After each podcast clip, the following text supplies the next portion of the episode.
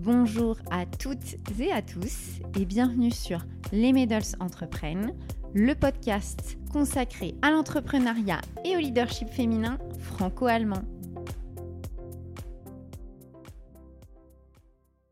Très chères auditrices et très chers auditeurs, bienvenue pour cette seconde édition consacrée à Marjorie Nadal.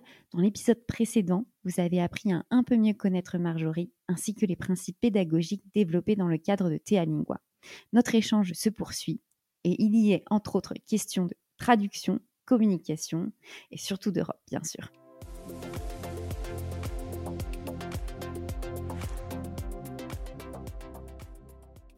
Alors Marjorie, tu disais que l'un des objectifs, c'était de créer ensemble, mais pour créer ensemble, euh, je pense, je ne sais pas si tu vas me contredire ou pas, qu'il faut aussi se comprendre. Et tu parlais par exemple de programmes trinationaux, et ça m'étonnerait que les jeunes euh, soient tous trilingues. Donc comment est-ce que tu fais pour que tous les jeunes puissent se comprendre, pour qu'ils puissent comprendre tes consignes? Et est-ce que la traduction occupe une grande place dans tes ateliers? La réponse est non la traduction n'occupe pas une grande place dans nos ateliers à Telingua. Elle occupe une place euh, en cas d'extrême recours. C'est comme euh, la bouée de sauvetage. Si vraiment il la faut, on la met. Mais on va surtout faire attention que personne se noie. Comme ça, on ne va pas utiliser la bouée de sauvetage. Pourquoi? Déjà parce que la traduction demande un traducteur et qu'on n'a pas toujours un traducteur sous la main. C'est comme l'enseignant, il n'a pas toujours un comédien sous la main. Donc, il y a un moment, il faut se lâcher dans le grand bain et sans traducteur. Déjà, il n'y a pas toujours un traducteur. La deuxième chose, c'est que c'est très fatigant cognitivement de rester concentré sur la phrase qui te concerne dans ta langue, enfin qui te concernerait dans ta langue. Puis après, comme tu parles un peu l'autre langue, tu écoutes quand même ce qui se dit et tu compares, tu vois ah, comment j'aurais fait, est-ce que machin, est-ce que truc. Puis la troisième langue, si tu la parles pas, bon là, hop, tu fermes.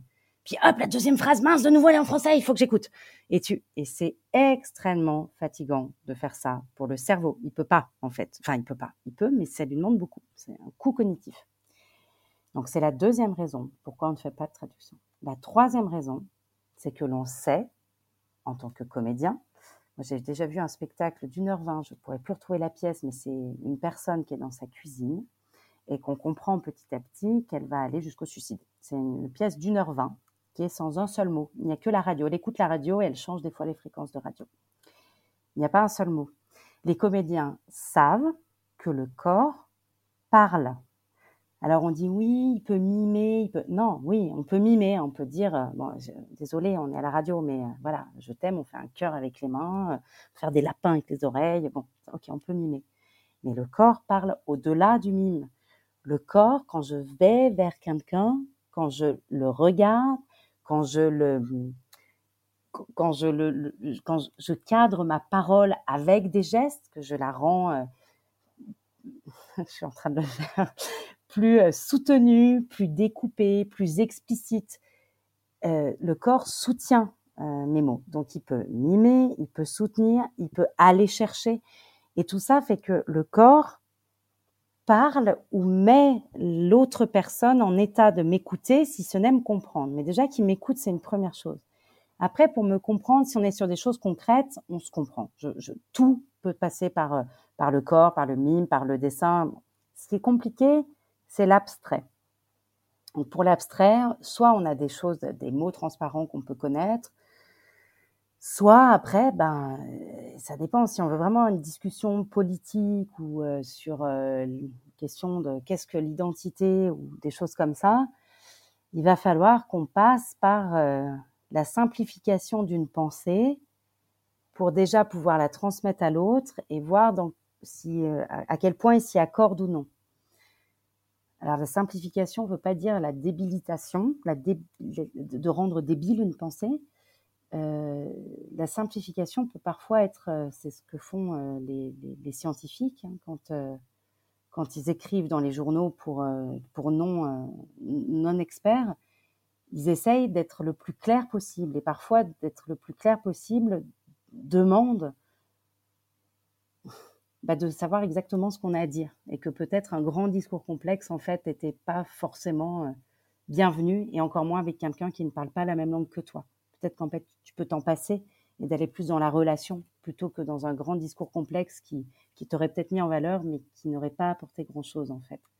Donc, on ne traduit pas. On peut, et je voulais juste revenir moi-même sur un truc que j'ai dit. Attends, sur la consigne. Tu as prononcé le mot consigne. La consigne est la fiche de savoir-faire numéro 9, si je ne me trompe pas, je crois que c'est la numéro 9. Donc la consigne est la fiche de savoir-faire numéro 9 de la méthode. C'est fondamental la consigne.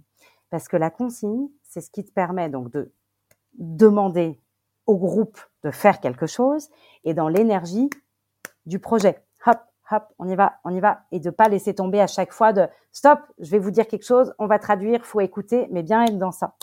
Et du coup, on a vraiment des étapes pour comment est-ce qu'on délivre une consigne avec le corps, avec la mise en exemple de toi-même et avec un, un participant s'il le faut, avec ce truc de bah allez, ça va, verstanden, de, de voir, de vérifier si c'est compris. Donc tout un tas de jeux qui sont autres que les mots, mais qui sont bien de l'ordre de l'interaction pour voir si tout est clair, tout est compris, et après de lancer l'exercice. Très souvent, c'est quelque chose qu'on oublie, tout va bien, puis on attend. Hein, on lance un exercice, par exemple. Bref, donc il y a toutes ces, micro-étapes. Et si vraiment ça va pas, on peut s'auto-traduire. Ça, c'est quelque chose qu'on s'autorise des fois, quand, comme je disais, pour rester dans le flux de, cette énergie des fois créative où il faut que ça, on passe à un autre exercice, on y va, on est, on est bien dedans là, on coupe pas. Wir können in das gleiche Rhythmus, gleiche Energie selbst uns äh, übersetzen. Et c'est pas grave s'il y a des fautes, c'est pas grave si c'était pas le bon mot, c'est pas grave si c'est pas très clair, on aura compris l'idée. Wenn nein, si pas, ils te regardent en mode quoi? Parce qu'ils ont bien compris que tu étais dans une certaine énergie et qu'ils devaient faire. Et donc là, tu te remets à expliquer, euh, que ce soit dans n'importe quelle langue, pour que ça se passe, quoi, pour que aller vers l'action. Alors c'est aussi un truc plus simple, c'est que nous, on est beaucoup en effet dans l'action, on est dans le faire. Donc tout de suite, les mots sont quand même plus, euh, voilà, pas besoin de tout traduire, on fait, on y va, on y va. Alors peut-être que tu, tu vas hurler euh, virtuellement. C'est quand même le principe de jeter la personne dans la piscine d'eau froide, non? Enfin, mais oui. mais de toute façon, on les balance dans l'eau froide. Juste, on les balance avec euh, des coussins, des bouées. L'eau, elle est à la bonne température, elle n'est pas non plus trop froide. Elle est... Mais ils savent pas nager. Mais on y va si tu c'est comme apprendre, ah, c'est Anaïs qui sur ça, apprendre à nager dans une piscine sans eau. À un moment, tu peux pas en fait. Donc oui, on va sauter dans l'eau dans l'eau de la piscine. Après, à nous de mettre tout en place pour que les choses se fassent d'une façon agréable, plaisante, qui fait qu'ils vont avoir envie d'apprendre à nager et pas de remonter sur le bateau tout de suite. C'est une vision on est d'accord toutes les deux, assez partisanes de l'éducation. Moi, ça m'évoque beaucoup de choses telles que les méthodes Montessori, etc., ou Freinet, où on demande à la personne d'être très actrice de sa formation. Est-ce que tu es d'accord? Absolument, c'est toutes les méthodes actives. On appelle ça méthode active par l'action. Et euh, absolument, c'est tout ce, ce groupus, enfin pas groupuscule, toutes ces méthodes nouvelles, les méthodes actives qui sont nées des années 60-70 et, et qui sont excellente. On fait les choses ensemble et on y va et, on apprend par là. Et on revient à l'apprentissage expérientiel, qui est euh, un type d'apprentissage qui a été formalisé par Kolb, qui est un chercheur américain des années 80, et qui raconte ça. On saute dans la piscine, c'est l'expérience. Et après, on a un retour euh, intime de l'expérience. On fait, attends, comment comment c'était pour moi? Ensuite, un, retour partagé, on échange sur cette expérience, qu'est-ce qu'elle a été pour nous tous, et après on réinvestit cette expérience dans une nouvelle expérience, et on n'arrête pas comme ça d'apprendre. Et l'apprentissage expérientiel, j'adore. C'est et je, je, lingua se situe très clairement là-dedans. Méthode active et apprentissage par l'expérience. C'est très responsabilisant aussi. Oui, et pourquoi? On est obligé de faire ça. Euh, responsabilité et autonomie. On en parle beaucoup parce que à la fin sur scène. Nous, on n'y sera pas. C'est leur spectacle. Mais on leur dit pas ça dès le départ. On leur dit pas, bon, de toute façon, tout ce que vous faites, nous, on sera pas. On, commence à leur dire au bout d'un moment, mais vous savez, au moment où je vous racontais les six étapes là. Donc la première étape, on est très dans la dynamique de groupe, on fait avec eux, on porte, même on fait du supporting. Ouais, on est très très très dans, dans, dans on porte ouais le groupe. Deuxième étape, les outils de l'acteur. On commence à prendre une méthode. Bah, les outils de l'acteur, je pense, c'est des outils, on les voit, ça devient plus formel. Troisième étape, c'est les impros. Et là, Là, si on a raté notre première étape et notre deuxième étape, ils vont pas improviser, il va rien se passer. Donc on revient dans ce cas, étape 1 ou 2, on revient en arrière, c'est pas grave. Il faut un moment que l'impro, elle se fasse de eux. Et là, ce que je disais, il faut, vous choisissez. Là, c'est vous, vous choisissez votre personnage, votre rôle, ce que vous avez à dire, parce que c'est vous qui allez être sur scène, c'est pas moi. Donc, il y a bien cette passation là qui se fait au moment de l'impro, puis de l'écriture, coécriture, aller-retour, mise en scène. Donc là, c'est alors ça, on pourra en parler. La mise en scène en, en, gestion collective, c'est assez intéressant. Mais mise en scène où on n'est pas avec des marionnettes. Donc comment est-ce qu'on fait? Et ensuite répétition et, et production où on n'est plus là. Absolument, c'est l'apprentissage de l'autonomie et responsabilisation. Absolument. Marjorie, j'ai l'impression que tu parles quand même beaucoup des jeunes et que tu restes euh, vraiment dans le secteur institutionnel, donc les écoles, euh, les universités. Est-ce que tu as déjà pensé à t'intéresser au monde des adultes et euh, au secteur privé, par exemple, comme les entreprises? Alors, le monde des adultes, oui, j'aime les adultes. je ne suis pas anti-adulte. Non, non, les adultes, on a la Ligue d'impro de Berlin quand même. Hein. La Ligue d'impro de Berlin, c'est c'est une ligne qui a été fondée il y a 2017-2018, quelque chose comme ça, euh, et, euh, et, on est 35 adultes et, euh, et la typicité de, de, de cette ligue d'impro, c'est qu'elle est multilingue justement. On joue au moins en français et en allemand. Dedans, il y a des francophones et des germanophones, donc c'est top. Et on joue des impros tout en français, puis après des impros tout en allemand, puis après des impros en muet, des impros en musique, des impros euh, juste sonorisés, etc. Donc on joue avec ces langues-là. Et bah, dimanche dernier, ils ont rencontré les Italiens. Donc là, on joue en français, en italien, en allemand. Pareil quand on rencontre les Espagnols, puisqu'il y a des ligues euh, d'impro italiennes et espagnoles euh, et anglaises à, à Berlin. Donc du coup, à chaque fois, on, on se dit, on mélange les langues. Une fois, on avait rencontré des Bretons, on avait appris quelques mots de breton, donc on avait fait des impros en breton. Enfin, donc ça, c'est quand même aussi une autre façon de voir le théâtre et la langue avec des adultes ça, c'est pour le monde des adultes, on a, et, j'aime beaucoup. C'est moi, je, je enfin, c'est peut-être de mon côté très pédagogue, puisque je suis quand même avant tout pédagogue, qui me, qui me fait penser ça. Mais hum, une fois que tu as passé, on va dire, euh, si, si, tu sais bosser avec des ados, je pense que tu peux bosser avec beaucoup de monde en fait, parce que les ados, c'est le pire moment de la peur du regard, du corps qui change, de des, des, enjeux dans un groupe, de ta place, de ton image. De... Et du coup, si tu arrives à faire autrement, autre chose avec un groupe d'ados, bon, je pense que c'est déjà pas mal. Tu as, ton premier flocon comme au ski et après les autres suivent euh, plus facilement. Bref, alors après le milieu, oui, alors le milieu institutionnel éducatif, c'est vrai qu'on connaît bien, on aime bien, la recherche aussi, on aime bien. Et le milieu des entreprises, on connaît moins, c'est pas qu'on aime moins. J'ai des copains qui sont entrepreneurs. Non, non, j'ai pas de souci avec les entreprises. C'est plus que c'est.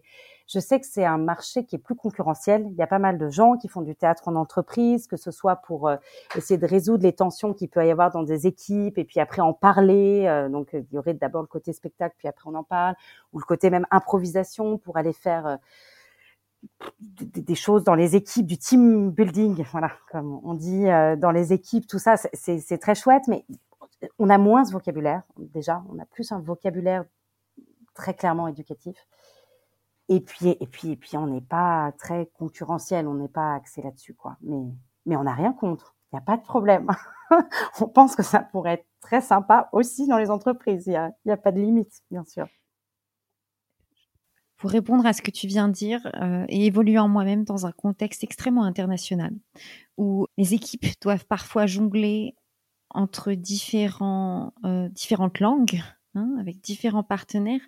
Moi, je suis extrêmement convaincue du bien fondé de ta méthode qui pourrait aider des personnes. Alors, je pense à des profils assez classiques, un junior par exemple, hein, une personne qui vient de s'expatrier et qui va avoir du mal euh, pour la prise de parole au sein d'une équipe. C'est quand même important aussi de pouvoir exprimer son point de vue, son avis.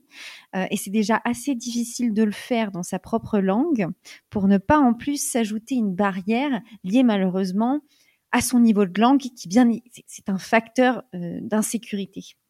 Et donc, en ce sens, je ne peux que t'encourager. Mais merci, mais merci Clem. Je, ok, ok. mais tu vois, je, dans des contextes très internationaux, ce serait presque d'intérêt, je dirais, euh, bah, l'intérêt public au sein au sein d'entreprise. C'est très intéressant ce, que tu dis. C'est vraiment. Euh, pardon, je rebondis une dernière fois, mais après, je, m'arrête. On, peut vraiment tirer le fil de la plotte incessamment, mais je, me dis souvent. Alors, il y a ce junior qui, qui en effet, qui aurait quelque chose à apporter de alors sur la prise de confiance, sur oser, sur, ça, et aussi sur euh, ne pas vouloir bien faire, puisque c'est toujours ce truc-là de parce qu'on a peur d'être ridicule, on veut bien faire. Donc d'enlever tout ça, restera avec lui et il travaille avec tout le monde autour. Moi, c'est souvent ce que je me dis sur ces questions euh, du racisme, de l'identité, de comment euh, on, mélange ça, de, coller un accent avec une étiquette, quel qu'il soit. Enfin, c'est pour ça que je parle de, racisme. On est euh, rapidement là-dedans avec ces histoires de langue et d'accent.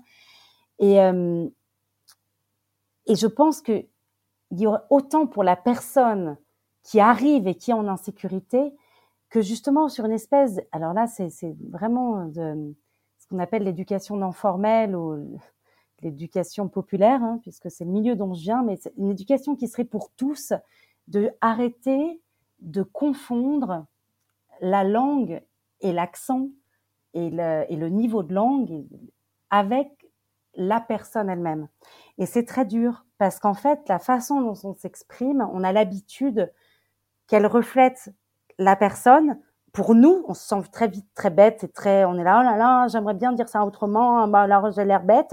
Et les autres aussi ont l'habitude de, on se dit mais lui, mais, mais il sait pas aligner trois mots, il est un crétin. Et alors que c'est normal, on est, on est habitué à ça, alors qu'il y a vraiment une dissociation à faire et où là, le corps peut investir quelque chose, le corps qui est tout autant un, facteur d'expression, et on le dit même, hein, c'est d'abord le corps qui parle, c'est 80% de l'expression, enfin, il y a des études là-dessus, c'est le corps, le corps, le corps, et du coup, d'arriver à arrêter ce truc des mots pour aller vers autre chose qui serait de l'ordre du corps et un corps justement ouvert, qui va bien, qui est détendu, qui est et même si après on n'aligne pas les trois mots dans le bon ordre, bon, ben, on va apprendre, c'est pas grave ça. Assimile, c'est très bien. apprendre par la répétition, c'est très bien. Je n'ai rien contre assimile. Le truc, c'est qu'il faut le mettre avec un corps, quoi. Ben voilà. Pardon, j'ai rebondi. Ah non, mais alors ne t'excuse pas, euh, surtout pas. Ce que tu viens de dire, ça fait écho à quelque chose en moi. J'ignore si Marie ou si, ou si même toi, d'ailleurs, Marjorie, vous avez ce sentiment. Moi, j'ai l'impression d'avoir deux personnalités. Il y a la Clémence qui parle français et celle qui parle allemand. Et je vois que vous acquiescez. Alors, euh, vous pouvez aussi vous exprimer. C'est quand même quelque chose de fondamental.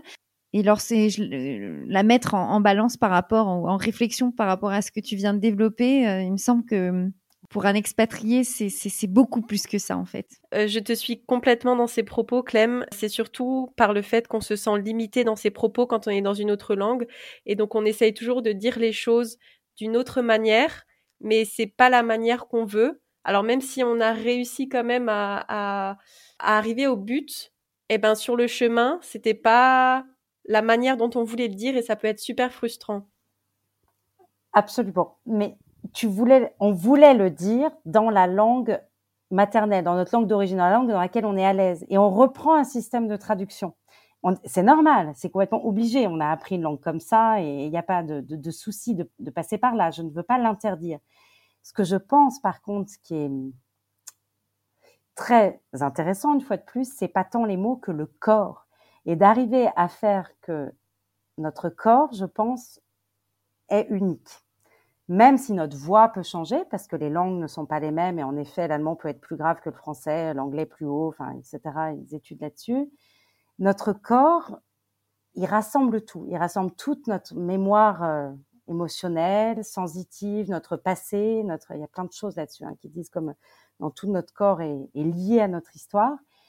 Et je crois que de s'appuyer sur son corps pour aller vers la langue étrangère, ou la langue qui est la plus complexe, difficile, euh, loin de nous, est un bon facteur. Et si ce corps est porté par une dynamique et un bien-être, mais une fois de plus, un peu qu'importe les mots, si on voit les personnes autour qui nous regardent et qui sourient parce qu'il y a une espèce d'énergie, une espèce de, de, volonté de capter parce qu'il y aura quelque chose qui passe en fait. Et c'est l'interaction et la communication, c'est d'être à deux ou à plusieurs ensemble. Et si déjà tout ça est réalisé, après, juste, justement, peut-être on s'osera dire à on, on osera peut-être le dire parce qu'on aura, sera plus ensemble, ou soi-même, on va se reprendre, on va rire, on va être désolé. Enfin, et, j'y crois beaucoup à ça, en fait, de remettre le, corps au milieu de la chapelle, au milieu de ces langues, et de se dire, en fait, c'est d'abord des corps en présence, une communication. Et euh, alors, ma question peut sembler naïve.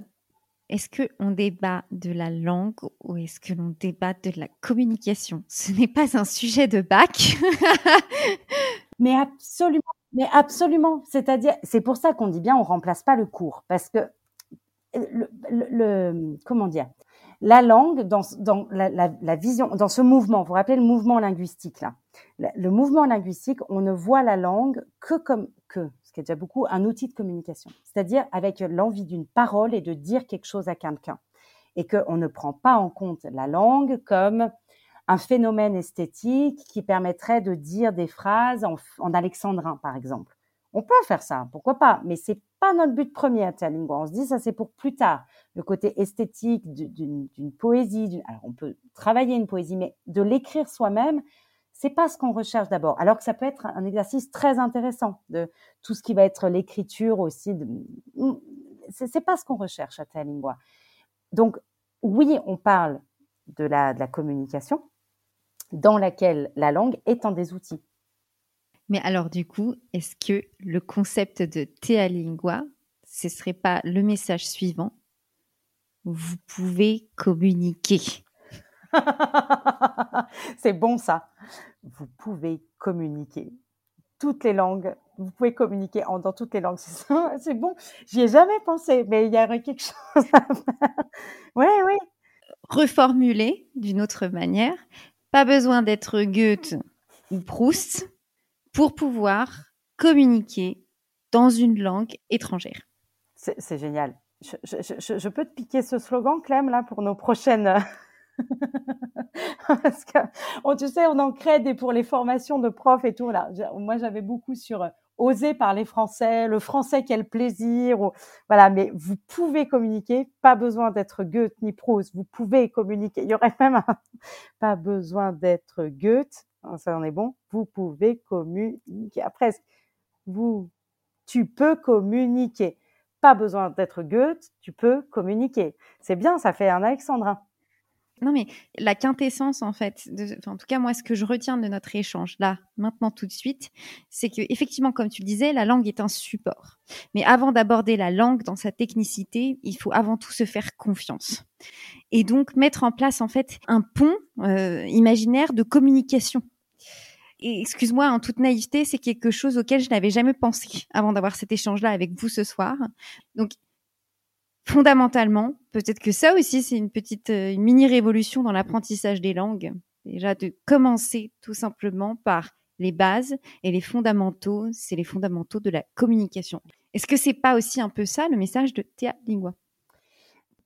Mais tout à fait. C'est très chouette de le dire comme ça sur la, la de ramener à la communication. Et, c'est ce que j'avais dit dans, dans mes études de didactique des langues, je, parce qu'on travaillait tous le cadre européen commun de référence des langues culture, là, qui nous a apporté ce A1, A2, B1, B2, C1, C2. C'était un peu un passage obligé. Il fallait qu'on passe par là, qu'on le mâche et qu'on en sorte quelque chose dans notre, dans notre mémoire. Et je le critiquais dans le sens, je disais à un moment, ce n'était que un cadre commun de référence pour les langues et pas un cadre euh, commun de référence pour la communication. Donc, on revient absolument à ce que tu viens de dire. Et par contre, ils ont sorti en 2013, donc vraiment dix ans plus tard, hein, parce que le cadre européen commun de référence est 2002. Donc, une dizaine d'années plus tard, ils ont sorti ce fameux euh, cadre commun de référence pour euh, pour une culture de la démocratie, ce à quoi je faisais allusion tout à l'heure. Et il est vraiment très bien parce que là, on parle d'attitude et d'aptitude qui sont de l'ordre de la communication langagière et non verbale qui sont de l'ordre de l'empathie, qui sont cette euh, notion de traverser l'incertitude, de beaucoup de choses en fait qui s'approchent de Lingua et j'en suis assez contente. Je pense que Lingua, de par cette, euh, cette importance de la communication, de la collaboration pour faire émerger une création, de ces doutes qu'on traverse, de cette incertitude, je pense qu'on se rapproche en effet plus d'une de quelque chose qui nous entraîne à la démocratie, à l'être ensemble, qu'en effet finalement apprendre la langue niveau A1, A2, B1, B2, C1, C2. Mais la langue fait partie de la communication, comme on le sait. Donc on voit que tu es vraiment très passionné et euh, c'est vraiment très beau. Euh, mais quels seront maintenant les objectifs pour Théa Lingua? Est-ce que vous ambitionnez encore euh, des choses en plus pour le futur? Oui, absolument. On, on, ambitionne. Damien Poinsard sort de ce corps, comme dirait mon collègue Damien. Dans trois ans, on est 400 linguistes. Non, l'idée, c'est vraiment, on a cette envie de porter Théalingua de partout. Mais vraiment, c'est-à-dire que les gens s'approprient ça, qu'on devienne ce réseau-là de pairs PIRS euh, qui échangeons, qui grandissons ensemble, qui ont évolué cette méthodologie, qui, et qui travaillons sur cette question de la communication avec les langues, de la création théâtrale et puis de la pédagogie, c'est-à-dire de mener un groupe euh, quelque part. Et, et, et je le rejoins assez en fait. Je souris, mais je j'ai aussi cette ambition-là en fait, que ce soit des enseignants, mais pas que trois heures de formation. C'est trop court parce qu'il faut accompagner après au changement. Il faut accompagner dans les classes. Il faut prendre par la main un peu. Il faut, faut soutenir. Donc euh, bref, donc que ce soit des enseignants qui deviennent théalinguistes entre guillemets, c'est-à-dire qui travaillent avec les méthodes théalingues, que ce soit des théalinguistes, c'est-à-dire qui sont, sont des animateurs interculturels ou des, ou des comédiens ou des qui à côté peuvent pratiquer leur, leur, leur art ou leur autre métier, ou que théalinguistes, on en a d'ailleurs qui font plus que théalingua. On a cette envie en fait de faire connaître et que et que ça rentre dans, dans les institutions. On est pas mal institutionnel, mais on n'y est pas encore assez quoi. Il y aurait vraiment cette idée que ça passe à un moment bah, comme dans, on a une super école depuis dix ans à Berlin, qu'elle soit citée ici, c'est le Leibniz Gymnasium, qui nous fait confiance depuis dix ans, qui a, avec qui on a un coopération de Vertrag, et ils ont décidé que chaque année, toutes les classes de français, donc qui apprennent le français, auront un module de 6 Doppelstunde, donc 6 fois 90 minutes avec nous.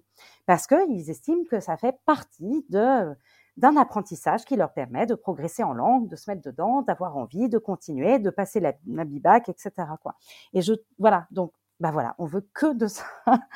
Et puis continuer la recherche. Moi, je, je pense qu'il y a vraiment des, des pistes qui sont en train de s'ouvrir, comme ce colloque qu'on va faire en octobre, euh, où il faut qu'on continue et qu'on convainque aussi avec euh, des études, des études universitaires qui accréditent et qui appuient euh, tout ça. Voilà. Donc oui, on a encore de grands horizons devant nous. Marjorie, qui es-tu? Es-tu une militante? Es-tu une entrepreneuse? Es-tu, tu comprends le sens de ma question? Euh, Une européenne euh... Ben tout en fait.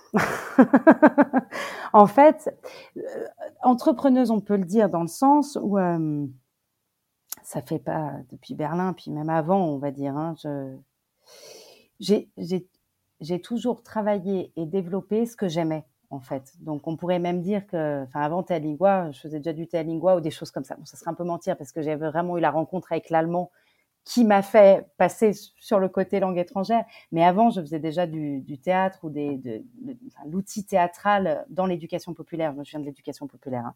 animatrice, directrice, formatrice de centres de loisirs, centre maternel, centre culturel. C'est vraiment mon, premier, euh, mon premier, ma première formation et mon premier terrain. Donc, on peut dire entrepreneuse. Alors, je sais pas si c'est avec l'entreprise qui va avec, mais ou si c'est une association, si c'est un, un, un, un, collège d'amis ou de pères PIRS toujours, enfin, etc. Oui, depuis toujours, et parce que je pense qu'il faut faire ce qu'on aime, et parce que si on fait ce qu'on aime, en fait, on va le faire bien et on va le faire de plus en plus, et en plus, on va se spécialiser, donc on va pouvoir amener d'autres gens, et on va pouvoir expliquer ce qu'on fait, etc. Donc, euh, donc entrepreneuse, oui, européenne, euh, oui, de, de, fin, de fait, enfin, je ne sais pas comment on peut pas être européen ou, ou avoir une vision planétaire aujourd'hui. Je, je comprends pas trop euh, les, autres là-dessus. Je dois être un peu, un peu fermée pour le coup. Et, euh, et l'autre militante, bah oui, toujours, bah parce que c'est des milieux, de toute façon, où si tu crois pas, tu le fais pas, parce que c'est pas les milieux, c'est pas des milieux argentés, c'est pas des milieux. Euh, évident. C'est des, alors c'est des milieux en général euh, qui sont chouettes. C'est, des milieux qui sont plutôt soutenus et qui ont un beau, qui sont plutôt regardés avec bienveillance dans la société. Donc c'est déjà ça. Nous en sommes reconnaissants à la société. Après, on peut pas dire que c'est des milieux qui ramassent beaucoup d'argent. Je ne pense pas que dans les licornes aujourd'hui, il y ait beaucoup de personnes qui font euh, de la pédagogie théâtrale des langues étrangères. Voilà, mais bon, après, à nous de changer, euh, changer le jeu, peut-être. On fêtait récemment le traité de l'Élysée et euh, je dois avouer que tu es une des premières medals dont le projet est aussi ancré dans le franco-allemand. Est-ce que l'amitié franco-allemande est une réalité pour toi? Ah oui. Ah oui, oui. Bah, très concrètement, alors là, enfin, c'est l'OFAGE, hein, l'Office franco-allemand pour la jeunesse, Deutsche Französische Jungenwerk. Je suis désolée, mais c'est une magnifique institution. Vraiment, enfin, c'est une magnifique institution qui reçoit euh, bah, de la reconnaissance et aussi de la reconnaissance financière des deux États directement, quand même des ministères des Affaires étrangères qui nourrissent cette institution, qui donnent des qui donne des postes, qui donnent des cadres, qui donnent des outils, qui a créé ce métier d'animation euh, d'animateurs et animatrices linguistiques et d'animateurs animatrices interculturelles, qui a fait émerger des choses euh, très claires et très concrètes euh, depuis 60 ans. Donc, non, non, rien que pour ça, pour moi, l'amitié franco-allemande est une réalité. Puisqu'il y a de chouette avec l'OFAGE, c'est qu'ils essayent justement aussi de discipliner avec leur expérience, pour, je sais maintenant, le franco-canadien, le, le, le germano-polonais. Et ils essayent comme ça de disséminer cette expérience de après deux guerres, même trois guerres, si on prend celle du 19e siècle qui nous ont, qui ont ravagé deux cultures, deux peuples, de, et de comment on se reconstruit à partir de ça et en faisant passer, en disant la position de l'OFAGE, elle est claire, c'est les jeunes se rencontrent. C'est simple, c'est on prend des enfants et on les emmène dans l'autre pays voir ce que c'est, voir que ce ne sont pas des ogres avec un couteau dans la bouche et voilà. Et en fait, on montre, on fait. Et, et puis, bah, ça marche. La France et l'Allemagne sont quand même plutôt copines. et euh, donc, ouais, ouais, moi, non, non, je pense que c'est pas du tout un, mythe ni un leurre, le, le, le franco-allemand. Et je, je, je suis pro-franco-allemand, des pro, mais encore une fois, européenne ou toutes les langues. Et même, une fois de plus aussi, les langues d'origine, les langues oubliées, les langues maternelles. Voilà, pour, en revenir sur les langues hommage à l'ophage. Hein, je, suis désolée, mais c'est quand même une belle et grande maison. Quoi. moi, je, je me permettrais dans la même veine de rendre hommage à l'université franco-allemande. Enfin, c'est le cadre, en tout cas institutionnel, dans lequel euh, j'ai pu faire des études. Nous avions des bourses et ces bourses-là, elles étaient accordées euh, sans forcément que soit pris en considération la rémunération des, des parents, Bon, alors ça c'est aussi un parti pris. Alors peut-être pour toi, Marie, je ne sais pas si tu fais aussi partie de, dans le cadre de ta formation d'une structure euh, similaire. Alors non, mais j'ai bénéficié des bourses Erasmus, euh, Erasmus Plus dans le cadre de mon de mon Erasmus. Et c'est vrai que sans ces bourses, sans ces aides européennes, euh, ben j'aurais pas tout simplement pas pu partir, j'aurais tout simplement pas pu me financer euh, ces études. Et ben, c'est grâce à ces aides au final qu'il y a énormément d'individus qui auraient jamais euh, pu s'imaginer partir à l'étranger qui peuvent le faire. Donc euh, c'est vrai que toutes les institutions dans, à, lesquelles vous rendez hommage, ben, elles ont toute leur place et elles sont vraiment super importantes dans le quotidien des gens au final. Alors on a parlé de, communication, on a parlé d'institutions et sans forcément faire dégringoler le débat sur des actualités qui sont plutôt tristes avec ce qui se passe du côté de l'Ukraine. La communication, Marjorie, c'est quelque chose de fondamental. Et hum, j'aimerais bien établir là aussi également un pont dans, dans l'action que tu as et sur ce dont on parlait, hein, l'amitié entre les jeunes, la communication, l'ouverture de l'autre. C'est des choses qui sont fondamentales, notamment pour euh, bah, tout simplement faire progresser, euh, entre autres, le projet européen. Est-ce que Marjorie, euh, ça t'évoque quelque chose, ça? Dans ton, dans ton quotidien, tu as l'impression d'œuvrer aussi à ton niveau pour une meilleure entente des peuples, entre guillemets, mais, vraiment au sens strict du terme, meilleure compréhension, et donc contribuer à quelque part aussi à la création de, cette unité européenne. Oui, c'est oui, Alors c'est très ambigu parce qu'on a des on a des projets où on nous demande de, de, de parler de l'Europe ou des relations franco-allemandes parce que c'est un thème qui prépare pour le bac ou des choses comme ça. Et on est tout le temps un peu bon. On va chercher, on trouve des choses. Hein, on passe par par X ou Y euh, chemin. Il n'y a, pas de souci. On, trouve toujours des chemins en création. C'est pas le truc. Mais je trouve pour moi, c'est assez réducteur de voir les relations franco-allemandes ou la construction d'une d'une Europe par euh, le biais très justement culturel dans le sens civilisationnel avec les grands textes, les grands auteurs, les dates historiques communes, les religions qui nous unissent ou pas. Mais je, je, je trouve que c'est une vision assez, pas dépassée, mais euh, aujourd'hui, les langues, elles, elles, elles, sont plus pour, euh, pour approcher des cultures, tout comme euh, cette Europe n'a pas forcément a, besoin de repères historiques dans les livres, mais ne se vit pas forcément comme ça, parce que justement aujourd'hui on vit ensemble. Aujourd'hui on est quand même dans un monde où euh, on est ultra connecté, donc euh, que tu prennes l'avion, que tu prennes pas l'avion, tu peux parler avec euh, la terre entière rien qu'en ouvrant ton portable ou ton ordinateur. On est, si on veut aller voir les gens, on a des trains de nuit, mieux que l'avion. Mais on a aussi des avions, enfin, on, peut très vite, euh, enfin, Berlin-Paris, c'est devenu, euh, c'est devenu plus simple euh, que Berlin-Meissen, quoi. Donc, donc, ce, côté-là a vraiment changé la donne de la vision que les jeunes et que nous aussi, on a du, du monde et du coup de l'Europe. Et je trouve que du coup, quand on nous demande ces thèmes-là, ok, on peut les travailler. Mais par exemple, quand on demande aux jeunes, qu'est-ce que c'est que pour vous l'Europe? Tu parles d'une question c'est super difficile. Alors que je, trouve que ce que l'on fait avec cette appropriation d'un espace différent de toi dans une autre langue, cette incertitude que tu ressens, cette euh, façon de pouvoir euh, d'oser être différent et que les autres te voient comme différent, et de porter aussi, parce qu'on parle toujours de la personne qui parle la langue, mais aussi de regarder l'autre comme étant différent, mais de pouvoir aller à sa rencontre et avoir le désir d'aller à sa rencontre parce qu'on va créer ensemble. Parce que moi, quand j'arrive dans la classe, je suis l'étrangère. Je suis celle qui ne sait pas, qui ne parle pas la même langue et je représente l'autre avec un A, grand A. Et du coup, de créer ce désir et cette relation, de faire ensemble, à mon avis, dans, le, dans ce faire ensemble, permet d'ouvrir des portes et de se sentir autrement, qui fait qu'on osera eh ben, euh, se faire bousculer par l'autre. Et que la rencontre avec l'autre, elle est toujours un peu bousculante, sinon il n'y a pas rencontre.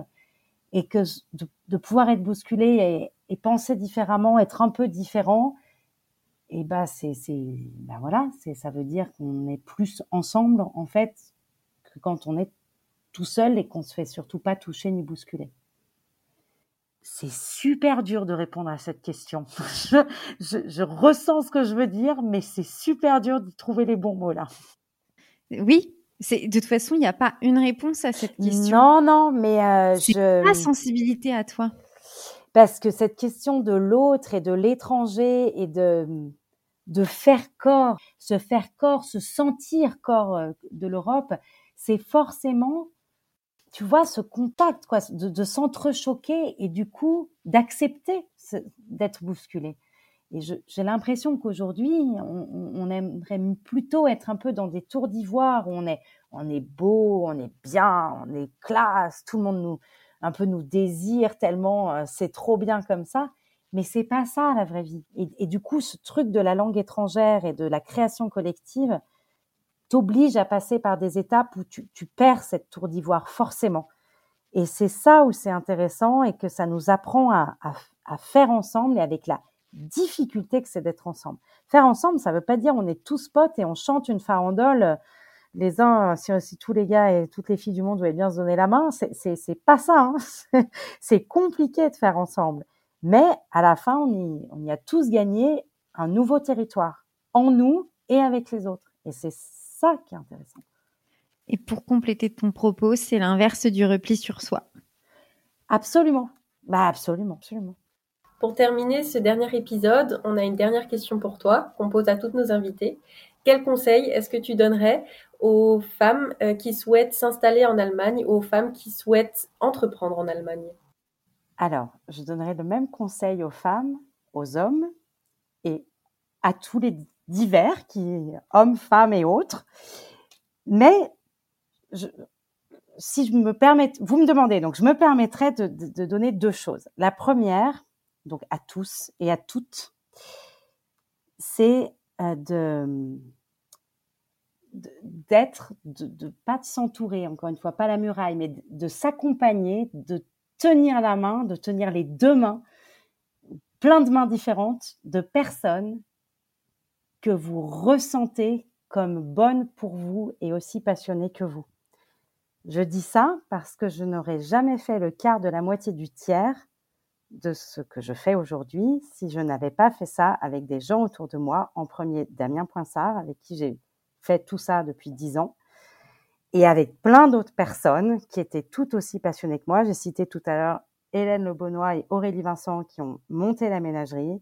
Avec aujourd'hui tous nos linguistes. Et en fait, il y a un moment, on ressent des choses et on sait que cette personne-là, on a envie de faire des choses avec elle et qu'elle est dans, on ressent ces choses. On va boire une bière, on le sent, on va danser, on va, on va, on va s'écrire, on, fait des choses et on se dit, ok, c'est bien, on est. Et là, il faut s'accrocher, il faut pas se lâcher, et il faut pas se lâcher, et il faut diviser euh, les premiers honoraires ou contrats qu'on a, on les divise par deux. C'est pas grave, c'est pas grave, ça va venir, ça va monter. On divise les choses, on fait tout ensemble, on, on monte et on et on fait et on y va et euh, et on se soutient. Et voilà, ça c'est vraiment une première grande chose pour moi qui est essentielle.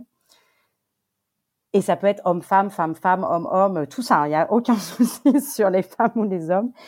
Et la deuxième, ça serait pour la côté expatriation, qui est en effet intéressant d'être euh, l'étranger dans un autre pays. Et, et c'est très bête, mais il faut vraiment, je crois, le faire profondément avec son corps et jusqu'au bout de ses doigts, de ses orteils et de ses cheveux, c'est de profiter de cette singularité, de ce particularisme que nous donne le fait d'être autre, d'être différent, d'être étranger dans la société qui nous entoure. Oui, on ne parle pas comme eux. Oui, on a un accent, enfin comme eux. En plus, est-ce que eux, ils parlent aussi euh, comme euh, eux entre eux ah, ah, ah, Certainement pas. Donc, on parle différemment on a une culture différente, on a des représentations différentes, on a des accents qui, notre accent personnel à nous, on a, et justement, on est unique, on est spécial, et ça nous fait ressortir cette spécialité encore plus, et il faut s'en saisir pour pour s'explorer soi-même et pour explorer le monde en étant bah, cette Marjorie particulière qui est étrangère dans un pays et qu'est-ce que ça va apporter? Et en fait, à partir du moment où on accepte ce jeu-là et qu'on accepte de s'ouvrir et, et ben le monde étranger entre guillemets rentre à l'intérieur de nous et nous du coup on va de plus en plus aller vers lui et on vit des histoires extraordinaires. Donc de surtout pas essayer de faire bien, de faire correct, de dire la bonne phrase et d'y penser 18 fois avant de la sortir et que c'est trop tard parce que la personne de toute façon elle est passée. Donc c'est pas comme ça, c'est de, de de se faire de, de cette limitation-là, qu'on ressent comme une limitation, justement une force et une espèce de liberté euh, amusée. On est le seul. Les autres, en fait, on aura toujours l'excuse ouais, elle est française, allez, c'est bon. Donc, hop, ça nous passe des trucs. Et puis nous, comme bah, on connaît pas euh, la culture, le monde, l'environnement, on peut toujours faire bon, je savais pas en fait. Et du coup, bah, c'est un terrain de jeu énorme. Donc, faut profiter de ça, quoi, à fond. Alors, Marjorie, on a couvert beaucoup, beaucoup de sujets. C'est difficile de conclure euh, une, une, session. Non, mais si, c'est difficile de conclure un échange aussi riche sur une simple idée. Mais donc, j'ai un petit droit de réponse à exercer par rapport à tes derniers propos. L'universalité de ton discours, lorsque tu parles des hommes et des femmes, je l'apprécie énormément parce que tu as raison. L'expatriation, c'est pas quelque chose de simplement féminin. Euh, fort heureusement, c'est une expérience qui est partagée. Et ça me donne l'occasion peut-être de m'adresser à nos auditeurs et d'expliquer pourquoi on insiste beaucoup dans ce podcast sur la question féminine. Tout simplement parce que, comme dans d'autres domaines, l'expatriation féminine, c'est quelque chose qui est sous-représenté. Alors, c'est le parti pris de la question qu'on t'a posée parce que il y a moins de femmes que d'hommes qui se lancent dans cette aventure-là. Donc voilà, en aucun cas l'idée est d'exclure bien évidemment le public masculin de cet échange. Hein. Euh, certainement pas. D'ailleurs, c'est pas du tout ma vision à moi d'un dialogue euh, entre, on va dire, euh, entre hommes et femmes. C'est pas en excluant les uns qu'on va faire, on va construire la société. Donc je crois pas du tout. je vois que Marjorie lève les mains. Mais voilà, c'est important parce que certainement que c'est une question que se sont posées aussi certains auditeurs. Donc voilà, l'idée c'est surtout d'encourager, de dire peut-être à ces, à ces jeunes femmes ou à ces femmes, d'ailleurs de tout âge, allez-y, un petit peu comme dans ta démarche à toi, vous pouvez communiquer. Alors vous pouvez vous lancer, vous pouvez vous expatrier. Voilà, ça c'était c'était la première idée. Et la seconde, et après je laisserai la parole à Marie, parce que. La seconde, c'était de te remercier pour l'échange et aussi pour ton action qui, à mon sens, euh, alors il y a beaucoup d'actions quand on parle du cadre franco-allemand, de l'amitié franco-allemande, de, de, de, voilà, de, l'Europe. Il y a quelque chose qui est porté par les institutions, mais c'est quelque chose qui est aussi porté par les citoyens, qui sont acteurs en fait, tout simplement. Euh, aussi bien de cette amitié franco-allemande ou encore de l'Europe. Et moi, je te remercie pour toutes les petites graines que tu plantes, je l'espère. Euh, auprès de tes participants, auprès de tous ces, toutes ces jeunes, ces étudiants, ces adultes qui participent euh, aux ateliers que tu organises, en espérant euh, que ça leur donne tout simplement la force nécessaire et bien évidemment euh, la confiance en soi de se lancer et d'aller vers autrui.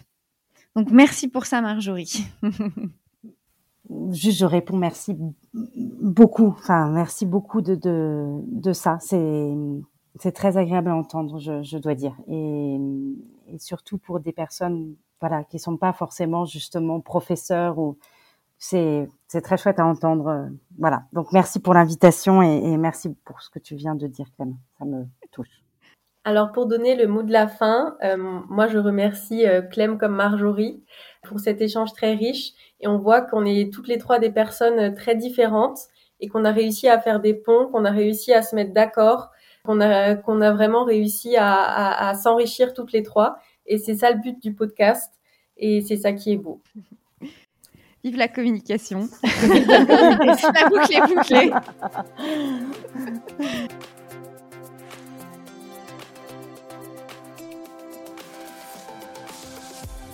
Cet épisode est terminé. J'espère qu'il vous a plu.